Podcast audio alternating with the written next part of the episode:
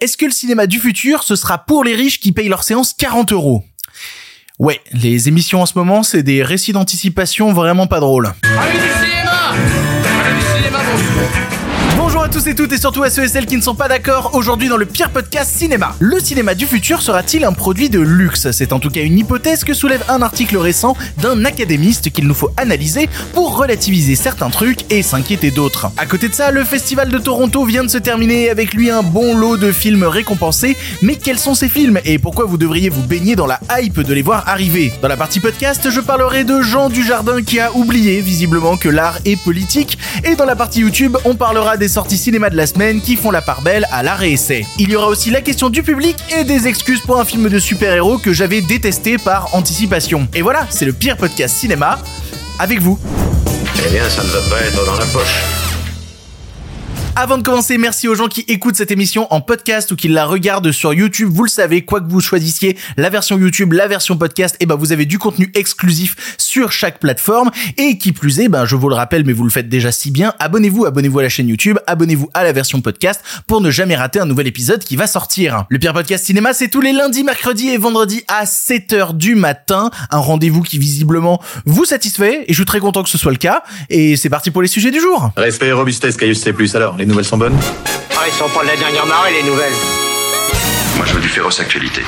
Le cinéma du futur ne comptera-t-il que des salles premium avec des billets qui valent trois fois le SMIC et du champagne servi directement sur ton petit siège moelleux?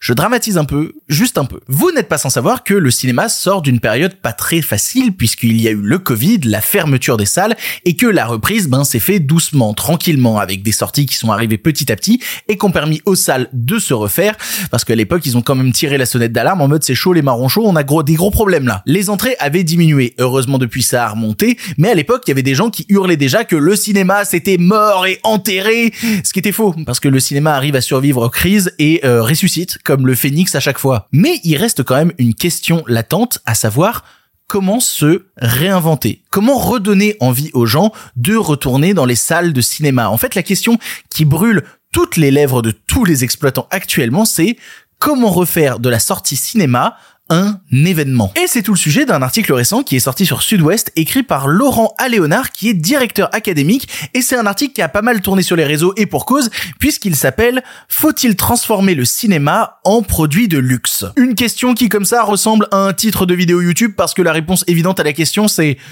non, voilà, non, on, on, fait pas ça en fait. Toute la question du prix du cinéma, c'est un débat que j'ai déjà énormément alimenté sur ma chaîne avec plusieurs vidéos. Et je vais pas rentrer dedans, juste rappeler que ben on a quand même le cinéma le moins cher d'Europe, que la moyenne du cinéma en France est vraiment pas chère. Et je sais qu'il y a plein de gens qui vont déjà gueuler en mode ah, si à côté de chez moi le cinéma est cher, vraiment je vous assure, j'habite au Québec, les cartes de cinéma illimité me manquent, le prix des places de cinéma en France me manque profondément. Franchement, les Français, vous savez pas la chance que vous avez de vivre dans un pays où il existe des cartes de cinéma illimité. Sans déconner. Rien que ça, déjà, c'est dingue. Mais du coup, l'article en question dresse le bilan du cinéma post-Covid. Alors, il parle du fait que oui, il y a eu une belle reprise, grâce notamment à des sorties américaines, hein, à des grosses locomotives comme étaient Oppenheimer ou Barbie, mais il y a un constat qui est toujours similaire. C'est les grosses machines américaines qui vont driver l'ensemble et permettre de sortir la tête de l'eau dans les moments difficiles. Le public est de plus en plus atomisé, divisé, c'est très compliqué de rassembler des publics d'âge différents derrière les mêmes film. Et il y a une concurrence qui est toujours présente de la part des plateformes de streaming qui ne cessent de diversifier leur contenu. Bon, je rentrerai pas sur la dernière partie concernant les plateformes de streaming qui, oui, est une concurrence présente, mais si on veut parler juste d'entrée, en gros, en France, actuellement, en année glissante, on en est à 179,6 millions d'entrées, et c'est immense, c'est immense. Techniquement, c'est 13% en dessous de la moyenne 2017-2019, ce qui prouve bien que la situation actuelle ne sonne pas le glas des salles de cinéma. À l'époque, on pouvait s'inquiéter, on pouvait regarder le nombre d'entrées en salle post-Covid et faire là c'est vraiment compliqué. Mais là, à 13% de différence, c'est quasi un film et il y a des mois en plus sur l'année 2023 qui dépassent des mois d'avant 2019. C'est pour vous dire. Mais il y a une question qui se pose et que l'article va poser. Comment est-ce que les salles de cinéma peuvent se réinventer pour réussir à attirer de nouveau du public? Alors l'article donne plusieurs exemples et que j'avais envie de vous présenter parce que certains me plaisent et d'autres me font assez froid dans le dos. Tout d'abord, il y a l'exemple du multiplex full premium par. Depuis quelques années, Pathé est entré dans une nouvelle dynamique dans ses salles de cinéma en en refaisant certaines et en offrant des salles premium avec un confort supérieur, des sièges très moelleux, un meilleur confort d'écran qui est aussi combiné avec les technologies récentes que ce soit euh, l'IMAX, le Dolby Vision ou euh, même des salles 4DX. Qui va avoir des films en 4DX Je suis désolé, dénoncez-vous. Qui fait ça en fait? Quelle horreur la 4DX, mais vraiment, on me paye, je vais pas voir un film en 4DX sans déconner. Et bref, cette nouvelle dynamique des salles refaites par Pathé, l'exemple le plus récent, c'est ce qu'ils ont fait avec le Gaumont Parnasse euh, à Paris, qui a été renommé le Pâté Parnasse, ce qui fait qu'ils ont niqué le jeu de mots de la salle. C'est super triste. Mais en gros, ils ont refait toutes les salles là-bas avec moins de sièges, mais des sièges beaucoup plus premium. Toutes les salles de cinéma maintenant au Pâté Parnasse sont considérées comme des salles premium et le tarif normal de la place s'affiche à 18,50 euros. 18,50€ la place de cinéma. Putain, je vais avoir du mal à défendre maintenant le fait que le cinéma est pas cher en France. En moyenne, le cinéma est pas cher. Je vous l'assure. C'est parce qu'il y a des gars qui font des salles à 18,50€ la place que, non, en moyenne, il est vraiment pas cher. Et en vrai, tout ça me suscite une question qui est, est-ce que j'ai envie moi, personnellement, moi je veux parler de mon cas personnel, est-ce que j'ai envie, moi, de payer ma place de cinéma 18,50€ pour avoir un meilleur confort de projection Et la réponse, c'est ça dépend. Parce que je l'ai déjà fait en fait. Je l'ai déjà fait notamment il y a pas longtemps pour la sortie d'Avatar 2 où je suis allé jusqu'au pâté Beaugrenelle pour avoir la plus grosse salle avec le plus gros écran, avec les meilleurs sièges et où j'ai payé ma place plus de 24 euros. Et oui, mais parce que je sais que cette salle-là c'est la meilleure technologie 3D qu'on a en France et donc j'avais envie de voir le film là-bas. Et oui, 24 euros, ouais, ça fait mal. Ça fait extrêmement J'ai craqué parce que c'était un film événement et que pour ce film événement, j'avais envie de me faire plaisir et de le faire au mieux. Donc pour de rares cas, effectivement, je suis capable moi personnellement de mettre tel prix pour une séance. Mais je parle de cas rares. Ce ne sera jamais le cas pour l'intégralité des films que je vais voir en salle. Parce que si jamais tu vas sur le site euh, du Pâté Parnasse, tu te rends compte que tous les films sont en premium. Vraiment, de la Non 2 à Equalizer 3, et jamais de la vie je vais mettre un tel prix pour aller voir Equalizer 3. Je vois souvent des gens faire des réflexions du style moi je vais au cinéma parce que je veux voir des grands films, parce que je veux sortir de mon quotidien. Je veux pas aller voir des drames un peu basiques, je veux voir des gros trucs sur un grand écran. Alors déjà personnellement, je suis pas d'accord avec ça parce que je pense que tous les films méritent d'être vus sur grand écran. Il y a des très grands drames qui méritent d'être vus sur des très grands écrans. Voilà. Mais si vous êtes dans mon cas personnel, à savoir le fait que bah, moi je vais voir beaucoup de films, ce genre de salle premium n'est juste pas compatible avec votre pratique de la salle de cinéma. Vous allez plutôt privilégier des salles avec euh, des, des cartes illimitées ou même des plus petites salles de quartier. Et surtout, ce truc m'interroge parce que je, je comprends même pas comment il peut être viable pour la salle de cinéma en elle-même. Avec un tel prix, c'est impossible de faire salle comble. Ils veulent faire du cinéma un événement, mais en fait la salle devient un événement plus du tout le film que tu vas voir. Et du coup, bah, c'est impossible que ça devienne la salle où tu te rendrais régulièrement, parce que c'est une salle premium, complètement déconnectée de tout sens des réalités. Et vraiment, je dis, je comprends, je comprends pas comment cette stratégie peut être viable, parce que typiquement, il faudrait analyser en fait les séances au cas par cas, voir quelle séance peut être un événement ou autre. Et, euh, et c'est l'exemple suivant. Puisque l'article parle ensuite de projection prestige avec le cas typique d'Oppenheimer. À la sortie du film Oppenheimer, comme tous les films de Christopher Nolan, une énorme partie du marketing a été basée sur quelles conditions vous devez voir le film. Vous devez le voir en 70 mm, vous devez le voir en IMAX, vous devez le voir avec telle projection.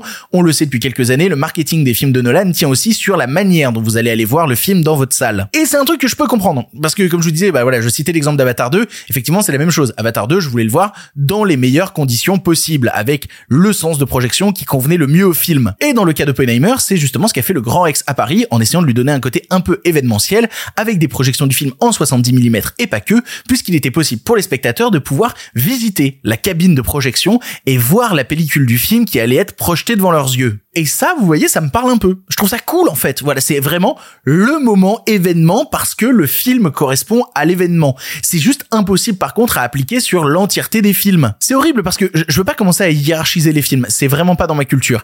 Mais je comprends qu'une partie du public qui va que deux fois au cinéma par an puisse rentrer dans ce biais de pensée là. Et du coup, je suis plus en accord avec ce qu'a fait le Grand Rex qu'avec euh, le pâté Parnasse dont on parlait parce que dans ce cas de projection unique, de cas rares d'événements, ça a un sens. Ça n'a juste pas de sens de vouloir appliquer cette formule à l'intégralité des séances de cinéma. Bon, après l'article continue en parlant du Grand Rex, euh, qui a été entièrement refait d'ailleurs. Euh, il a réouvert en décembre 2022 avec un style bien à l'ancienne, euh, inspiré justement de devantures très à l'américaine. Parce que les gens qui s'occupent du Grand Rex pensent que pour le spectateur, bah il y a pas que la salle où tu vas voir le film qui compte, il y a aussi tout le décorum autour, l'endroit où tu vas aller au cinéma, le fait que du guichet jusqu'à la salle, bah il y a quand même une ambiance qui te fait rentrer dans le monde du cinéma et que ça aussi ça compte. Je sais pas si ça compte pour vous. Moi je sais que, que tout dépend la salle. En fait, par exemple, je me suis fait des petits plaisirs ici à Montréal. Il y a des salles qui ont des styles très à l'américaine avec des guichets à l'extérieur et tout. Je pense notamment au cinéma Beaubien.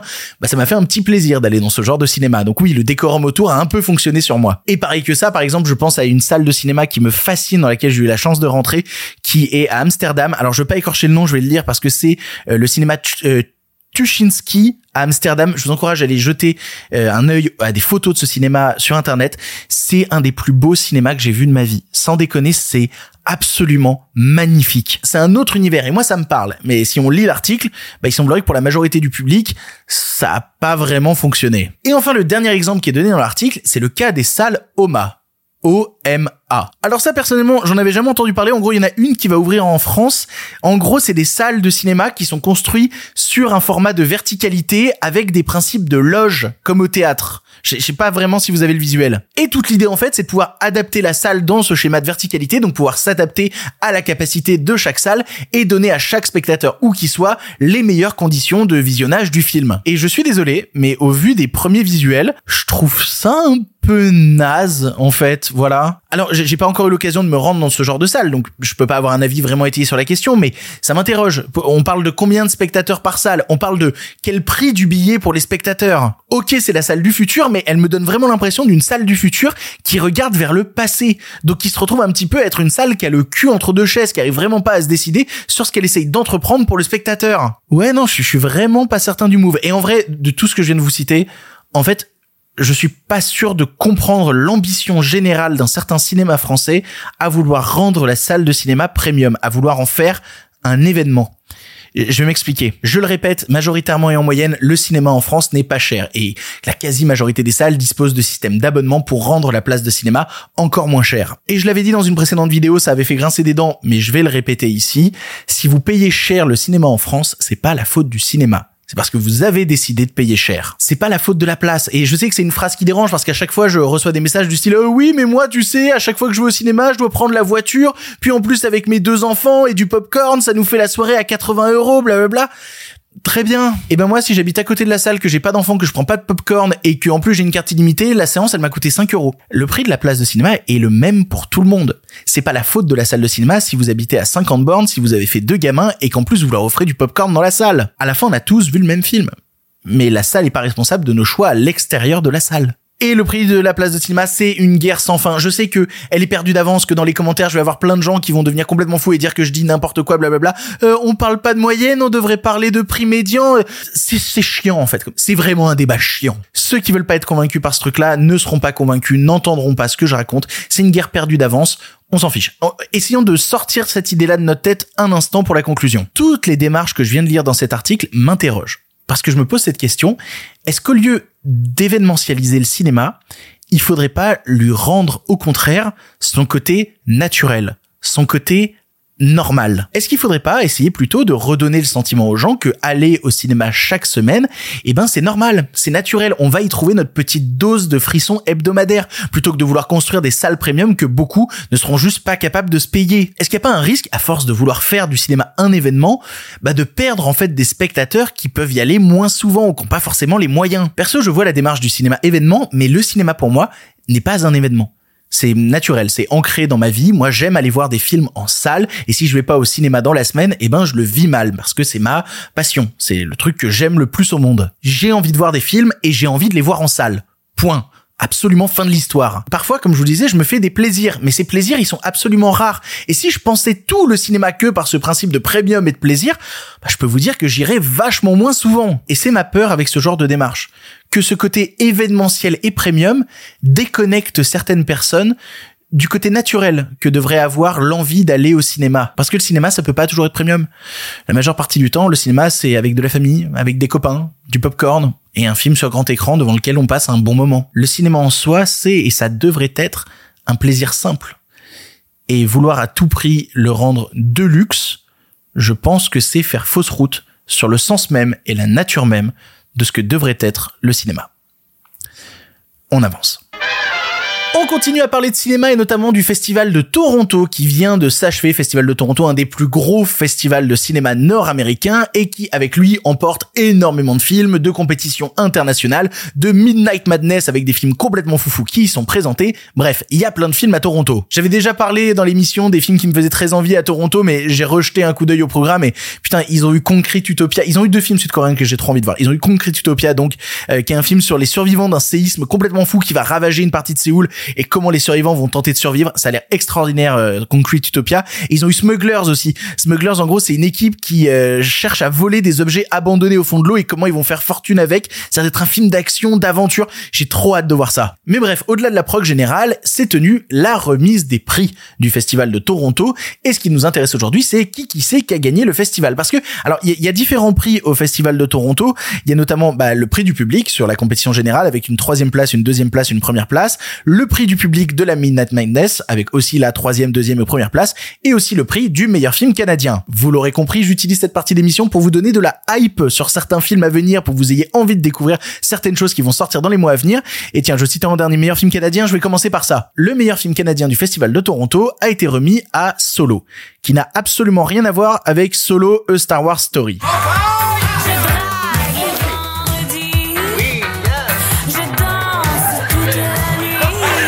Solo, c'est un film qui est déjà sorti euh, au Canada. Là, notamment, il est sorti le 15 septembre. J'ai pas encore le temps de le rattraper. C'est le nouveau long métrage réalisé par euh, Sophie Dupuis, qui se déroule dans le milieu des drag queens, où on y suit Simon, jeune drag queen de Montréal, dans une relation toxique avec un de ses collègues Olivier, tout en essayant de reprendre contact avec sa mère, une chanteuse d'opéra qu'il a pas vue depuis 15 ans. On retrouve notamment au casting de ce film Félix Marito, qui avait été vu dans 120 battements par minute ou dans euh, Un couteau dans le cœur, si jamais vous l'avez pas vu. Et personnellement, j'adore les drag queens, j'adore le milieu des drag queens, c'est un truc qui me passionne. Et en plus, j'ai reconnu dans le trailer certaines euh, dragues québécoises. Donc j'ai vraiment, j'ai vraiment hâte de voir le film. Et je suis très content que ce soit un film avec ce genre de thématique-là qui ait remporté le prix du meilleur film canadien au Festival de Toronto. Partons ensuite dans la Midnight Madness avec voilà les films un peu barges, les films de genre, les trucs qui forcément font un peu sensation. Alors comme je vous disais, c'est un top 3. Je vais commencer par la troisième place. Et à la troisième place, c'est Hell of a Summer. Alors un film dont on a très peu d'images. Tout ce qu'on sait, c'est que c'est le nouveau film, enfin le premier film réalisé par Finn Wolfhard, qui est euh, un des gamins de Stranger Things. J'ai jamais regardé Stranger Things. Euh, vraiment, j'ai vu deux épisodes, je trouve ça nul à chier. Bref, c'est un des gamins de Stranger Things qui a réalisé son premier film d'horreur. Puisque visiblement Hell of a Summer, c'est un slasher qui se passe dans un camp de vacances. C'est un peu tout ce qu'on en sait. Alors, je pense que dans mon cœur, il battra jamais un film de massacre dans un camp de vacances qui s'appelle Massacre au camp d'été, Sleepaway Camp. Si vous avez jamais vu ce film, voilà, c'est mon petit conseil du jour de slasher un peu chelou. Alors ça a pris un sacré coup de vieux, mais il y a deux trois images horrifiques et notamment une des images finales qui est un des trucs les plus dingues que j'ai vu dans le cinéma d'horreur série B des années 80. C'est complètement fou. En deuxième position des prix du public de la Midnight Madness, c'était Kill, un film indien réalisé par, je vais écorcher le nom, je suis désolé, Nikhil Nagesh Bhatt. Alors d'après le pitch, ça a l'air d'être un mélange entre The Red et Bullet Train. En gros, d'après le pitch que j'ai vu passer, on suit euh, le passager d'un train pour New Delhi qui va devenir en fait une zone de guerre immense entre des bandits et des commandos. Ça me hype à mort. Ça me hype à mort. J'ai tellement hâte de voir ce film. Et en première position du public pour la Midnight Madness, un film que je viens de découvrir, qui a l'air extraordinaire. C'est maintenant un des films que j'ai le plus envie de voir cette année et qui s'appelle Dix The Musical. Cock is fucking massive. It always leaves the ladies sore. The money just keeps rolling in. The good times never stop. Dig the Musical, c'est un film A24. C'est la première comédie musicale faite par A24. Euh, et je vous encourage vraiment à aller voir le trailer. Je sais pas comment vous le dire autrement. Allez voir le trailer. Vous, vous êtes pas prêt. Dig the Musical, c'est fait par le réalisateur de Borat. C'est une comédie musicale qui parle beaucoup de beats sur deux types qui se ressemblent pas du tout, mais qui se rendent compte qu'ils sont frères jumeaux et qui vont décider de euh, rassembler leurs parents pour qu'ils retombent de nouveau amoureux et avoir une famille bien composée. Seul problème au tableau, bah en fait le père est homosexuel. Je sais pas quoi vous dire de plus, ça a l'air complètement taré au casting. Il y, a, Megan Stallion, il y a euh, Nathan Lane, il y a des chansons qui parlent de beats par le réalisateur de Borat. Qu'est-ce que vous voulez que je fasse de ma vie en fait? J'ai envie de voir ce film, c'est tout. Bref, voilà, donc ça c'est la Minute Madness, c'est la folie des films qui sont à l'intérieur. Passons à la compétition officielle avec des trucs un peu plus calmes, un peu plus gentils et notamment bah là aussi top 3. En troisième position, ça a été Le garçon et le héron réalisé par Miyazaki. Est-ce que j'ai vraiment besoin de présenter ce film? Je crois que c'est un des films dont j'ai le plus parlé dans l'émission. J'ai passé mon temps à parler du nouveau Miyazaki sans jamais y montrer réellement d'image parce que bah on a décidé voilà avec la communauté, avec les commentaires sur YouTube que non, on diffusera pas d'image du garçon et le héron dans l'émission parce que bah euh, la volonté à la base des studios Ghibli c'était de faire une communication sans image. Donc on va participer à cette communication là malgré que des trailers soient sortis en ligne. Vous pouvez aller voir les trailers. Personnellement, je les ai regardés. Oh, j'ai tellement hâte de voir ce film. J'ai tellement hâte de voir le nouveau Miyazaki. Bref, on va pas épiloguer 100 ans sur le nouveau Miyazaki. Voilà, en deuxième position par contre, c'est The Holdovers de Alexander Payne. But there are always an unfortunate few who have nowhere to go for the holidays. They're known as the holdovers. Alors The Holdovers, c'est marrant parce que c'est un trailer qui tourne beaucoup euh, dans les salles de Montréal. Vraiment, je l'ai vu beaucoup. Euh, Alexander Payne, son dernier film, c'était Downsizing. Je sais pas si vous vous en rappelez, avec euh, Matt Damon qui devenait euh, dans une ville miniature. Un film que j'avais trouvé pas dingue. Voilà, pour être tout à fait honnête. Bref, la The Holdovers, ça se déroule dans les années 70, euh, avec euh, comme premier rôle Paul Giamatti, qui joue un professeur mal aimé et désagréable qui va s'occuper de gamins de son école qui n'ont pas la possibilité de rentrer chez eux pour Noël. Et personnellement, d'après les premières images, bah, j'ai été un peu séduit par une certaine patine un peu vieillotte, un peu, voilà, hommage à un certain cinéma pellicule, justement, à une certaine patine années 70. Et puis, en vrai, euh, Paul Giamatti, c'est le premier rôle, et voir Paul Giamatti être un prof blasé désagréable, juste cette idée-là m'intéresse beaucoup. Et en première position, le film qui a récupéré le prix du public de la compétition principale du Festival de Toronto, un film dont je n'avais jamais entendu parler, puisque c'est American Fiction, réalisé par Code Jefferson. Alors là aussi, on a quasiment pas d'image sur le film, donc je vais essayer de vous donner envie. Personnellement, tout ce que j'en ai eu m'a beaucoup donné envie. Déjà, c'est le premier film de son réalisateur Code Jefferson, qui à la base est scénariste de séries. Notamment, il a bossé à l'écriture de Master of None, de The Good Place, de la série Watchmen, et il a même été consultant sur la série Succession. Donc un bonhomme qui a quand même pas mal de choses à son actif. Et je vais vous lire le pitch euh, un pitch qui fera débat, j'en suis sûr, puisque alors le premier rôle est interprété par euh, Jeffrey Wright, euh, qui joue un auteur respecté et professeur de littérature anglaise qui supporte plus que ses élèves soient devenus ultra sensibles sur certaines thématiques. Pire que ça, son nouveau bouquin a du mal à se vendre. On dit de lui qu'il serait pas assez noir. Pire que ça encore, il y a un, bouquin qui déteste, qui se vend énormément, alors qu'il trouve que c'est un bouquin qui joue un peu trop sur les clichés de misère chez les Afro-Américains. Et du coup, Jeffrey va péter un câble et écrire sous pseudonyme un livre avec tous les clichés possibles sur les noirs qu'il peut inclure. Et merde, le livre est acheté directement. Ça va devenir un best-seller c'est une idée tellement casse-gueule et qui visiblement a fonctionné, qui visiblement a du succès. Je sais pas ce que ça va donner au-delà de Jeff Wright au casting. Il y a aussi Sterling K. Brown, qui est un comédien que j'aime aussi énormément. J'ai très très hâte de voir ce truc. J'en avais jamais entendu parler. Ça a l'air trop bien. Bref, voilà la remise des prix au Festival de Toronto. C'était surtout l'occasion de pouvoir vous parler de films, vous donner envie de voir certains films. J'ai quasiment envie de voir tout ce qu'il y a dans la liste. Sans déconner, j'ai envie de tout voir. Dix the Musical. Non mais je m'en mets pas de la bande-annonce. Elle est incroyable. Bon allez, avançons. Si tu écoutes ça, c'est que tu es dans la partie podcast de l'émission. En effet, ceux qui regardent l'émission sur YouTube, eh bien, entendent parler des sorties ciné de la semaine. Mais nous, de notre côté, on va parler d'un sujet, putain, on va parler d'un sujet, c'est incroyable que j'aborde ce sujet parce que j'avais promis à mon père il y a quelques jours que je le ferais pas. Et en fait, en en parlant avec lui du fait que je le ferais pas, je me suis rendu compte que j'avais envie d'en parler en fait. Vous n'êtes pas sans savoir qu'il y a actuellement une Coupe du Monde de rugby. En tout cas, il paraît, il paraît que c'est important. Euh, perso, j'y connais absolument rien au sport. Je veux dire, à part aller à la salle, la dernière fois que j'ai regardé un truc en rapport avec du sport, je crois que c'est la France qui jouait et ils ont perdu. C'est pour vous dire le peu de connaissances que j'ai sur la Coupe du Monde de rugby en ce moment. Et bref, Coupe du Monde de rugby en France et pour la cérémonie d'ouverture, ils ont voulu faire les choses en grand avec un spectacle où Zaz a chanté, où Vianney a fait de la guitare et où Jean Dujardin tenait le premier rôle, celui d'un Français à moustache avec son béret, avec sa baguette dans une France des années 50 qui fleure bon l'après-guerre. Et je vais être tout à fait honnête avec vous, et en plus je m'y suis tenu avant d'en parler dans cette émission, je n'ai pas vu la cérémonie en question parce que bah déjà j'habite au Québec, que ce soir-là j'avais piscine, et bref, je l'ai pas vu et à vrai dire ça a assez peu d'importance avec mon propos à venir. Au contraire, ne pas l'avoir vu m'empêche d'être biaisé sur les questions que je vais essayer de soulever. Parce que le spectacle de Jean Dujardin a suscité beaucoup de réactions, notamment des réactions politiques. Sandrine Rousseau a détesté, Fabien Roussel a adoré, et majoritairement en est ressorti que ce spectacle de Jean Dujardin tendait à parler d'une France qui n'existe plus, une France du passé, assez conservatrice et loin de toute valeur progressiste actuelle. Bref, comme diraient certains, une France de droite. Et comme je vous dis, j'en sais rien. Je l'ai pas vu. J'ai pas de point de vue sur si c'est vrai ou pas. Tout ce qui me vient en lisant ça, c'est des interrogations, notamment des questions sur est-ce qu'un certain imaginaire du passé appartient forcément à la droite? Est-ce que la gauche a perdu une certaine bataille culturelle au regard de ces années? Ou est-ce qu'au contraire, on peut parler des années 50 seulement avec un vernis tout joyeux, sans penser qu'à l'époque, ben, pas mal de gens étaient un peu moins libres et un peu plus exploités qu'ils ne le sont aujourd'hui? Des questions qui ont rien à faire dans une émission de cinéma. Là, c'est un débat général beaucoup trop large et voilà, j'aurais besoin de une ou deux pintes avant même d'esquisser un début d'avis. Mais si vous me suivez, vous savez que je défends depuis toujours que toute œuvre est politique notamment quand on parle de cinéma. Parce qu'une œuvre tend à dépeindre le monde d'une certaine manière, et que cette manière intrinsèquement à valeur de point de vue politique de ceux qui la font. Parce que oui, si tu décides de montrer le monde de manière A, c'est que tu le montres pas de manière B. Ce que tu montres dans une œuvre raconte aussi beaucoup ce que tu décides de ne pas montrer. Et donc, bah, bah c'est, politique quoi. Enfin voilà, c'est évident. Et du jardin, ça c'est une théorie avec laquelle il semble pas être d'accord d'accord. Car quand Valeur Actuelle, magazine français situé plus qu'à droite, a fait sa une sur la cérémonie en la célébrant, Jean Dujardin s'est exprimé sur Instagram en disant, je le cite, La France rugby, oui, vos valeurs, non, pas de récupération, Merci. Une position qui a le mérite d'être là, mais qui se révèle être assez molle quand après ça, Clémentine Autain de la France Insoumise félicite dans un post la position anti-extrême droite de Jean Dujardin et qu'elle reçoit une nouvelle story de l'acteur qui dit ça vaut aussi pour la récupération de la récupération, smiley blasé. Avec ces prises de position, Jean Dujardin essaie d'imposer euh, un propos assez fort, pas de récupération, aucune récupération.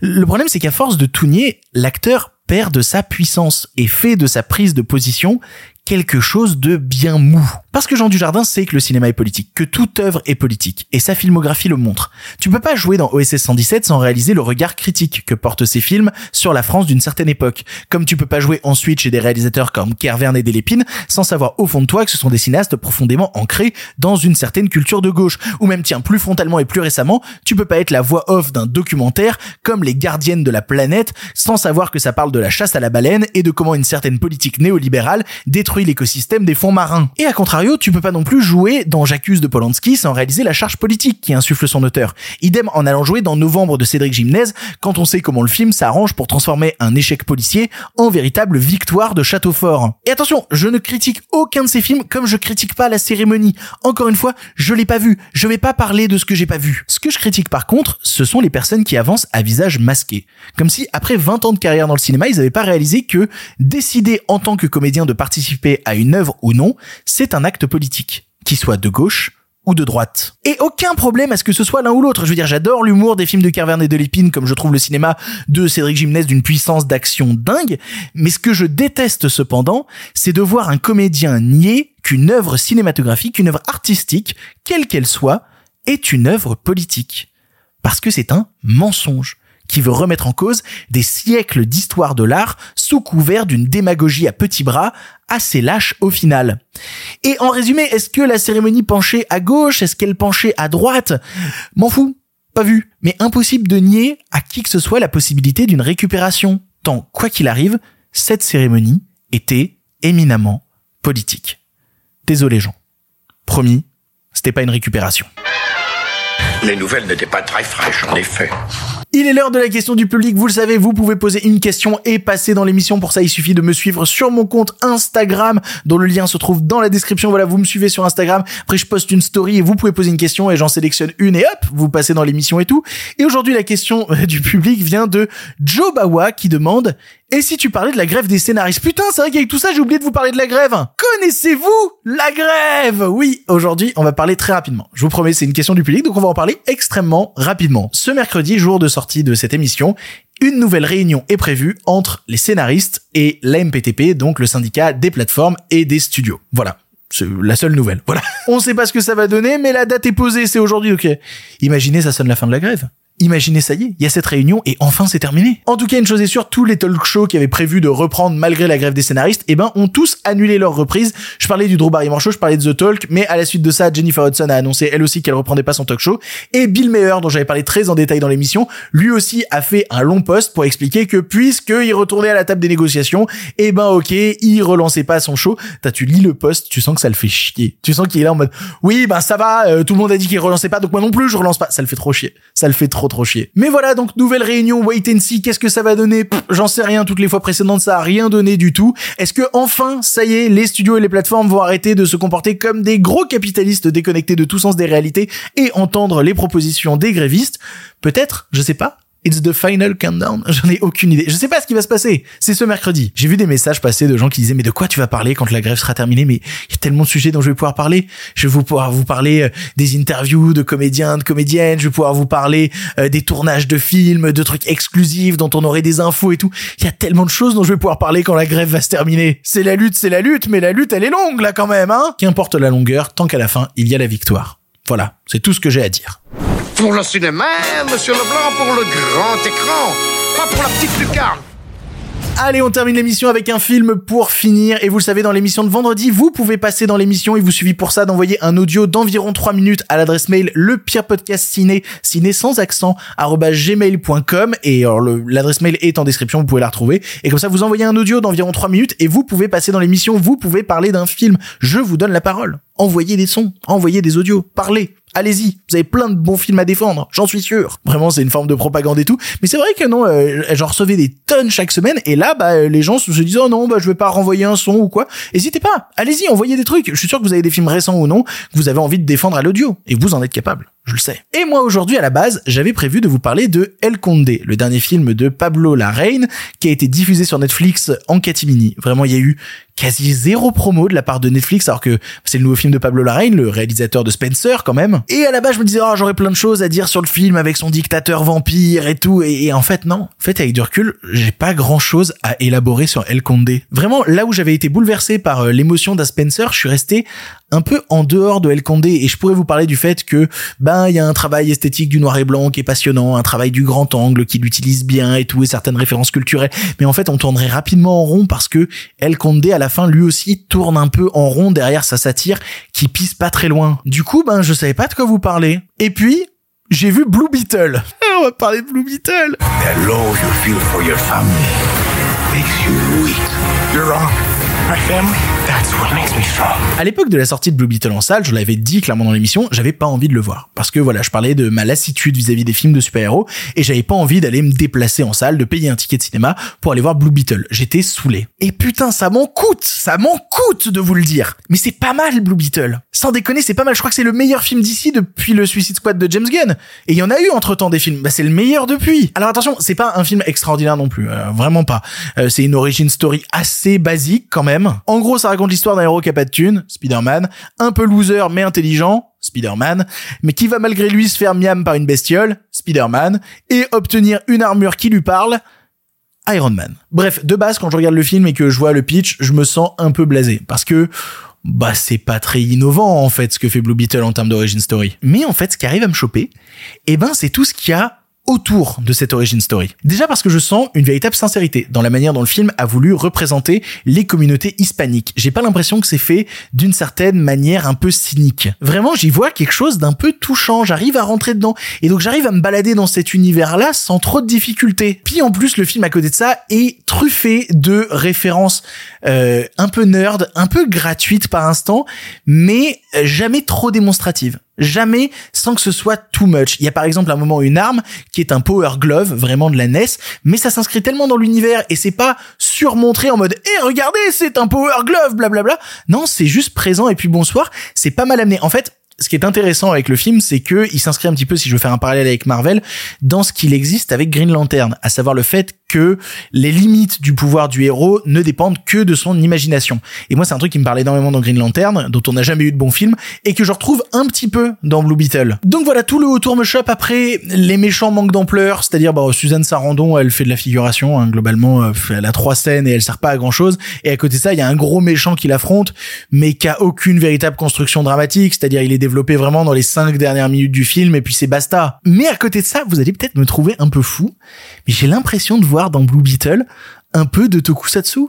J'ai un peu l'impression de voir du, du Kamen Rider à l'intérieur. J'ai envie de voir Blue Beetle affronter des grosses créatures bizarres avec des pouvoirs et tout. Est-ce que je suis trop matrixé par les trucs japonais que je regarde? J'ai l'impression de voir ça à l'intérieur de Blue Beetle. Le problème en fait de ce genre de récit dont les limites sont littéralement que l'imagination, c'est qu'on peut très vite en tant que spectateur être frustré parce qu'on t'explique voilà, le personnage n'est limité que par le pouvoir de son imagination, mais on peut imaginer des trucs extraordinaires. Le cerveau du spectateur peut imaginer des trucs qui dépasseront quoi qu'il arrive le cerveau du protagoniste. Et en fait, c'est peut-être ça le truc. Peut-être que j'imagine beaucoup de choses autour de Blue Beetle, que je projette beaucoup de choses autour du film, et que du coup, c'est pour ça que je l'apprécie. Parce que j'imagine son futur. Et en plus, il y a une scène post-générique qui annonce un futur. Le problème, c'est que, bah, d'ici est en plein reboot et que euh, le film s'est planté en salle. Donc, euh, la suite d'un possible Blue Beetle est déjà mort dans l'œuf. Et c'est con parce que Blue Beetle, c'est mieux que Shazam. C'est mieux que The Flash c'est mieux que Black Adam, c'est mieux que tous les trucs récents d'ici quand même. Parce que peut-être qu'ils ont mieux fait passer la pilule, que que je le ressens moins, ce cynisme américain de film de super-héros super désagréable, et que je me fais choper par des trucs un peu stupides. J'ai un moment, il y a une grand-mère euh, mexicaine qui tire à la Gatling en hurlant mort aux impérialistes quel plaisir Je veux dire, voilà, bah effectivement, oui, bah je suis dedans. Et en plus, les FX sont pas dégueux. Il y a des véritables moments d'émotion qui assument la mort de certains personnages, ce que ne font jamais d'habitude les films de super-héros actuels. Je veux pas non plus rentrer dans une forme de nivellement par le bas, vu que la quasi-majorité des films de super-héros c'est de la merde, euh, en disant que bah vu que tout le reste c'est de la merde, et eh bah ça c'est extraordinaire. Non, non, mais c'est sympa Blue Beetle sans déconner, c'est sympa. Et ça n'empêchera pas le reste d'être nul à chier, hein, quoi qu'il arrive. Mais Blue Beetle, c'est sympa. Donc voilà, j'assume. J'ai eu des a priori, et des a priori logiques, après des années à être déçu en permanence de tous les films de super-héros que je voyais. Mais, euh, non, c'est pas mal, Blue Beetle. Sans déconner, donnez-lui une chance, euh, c'est pas mal. Target the family. Sorry, mom. C'est ainsi que se termine cette émission du pire podcast cinéma. Merci de l'avoir suivi. Plus qu'une émission avant de terminer la semaine. Celle-là était dans l'actualité sans être trop dans l'actualité. J'espère que ça vous a intéressé quand même. Il y avait des sujets dont j'avais vraiment envie de parler, notamment cette notion de cinéma de luxe. Peut-être que dans l'émission de vendredi, j'annoncerai la fin de la grève. Vous imaginez la meilleure manière de terminer la semaine On fait péter le champagne. Le jour où la grève se termine, on fait péter le champagne. Bref, pour l'instant, c'est terminé. Mais si vous en voulez encore. Non mais oui, bien sûr, mais c'est fini cette histoire là. Par contre, euh, la prochaine fois, avec plaisir.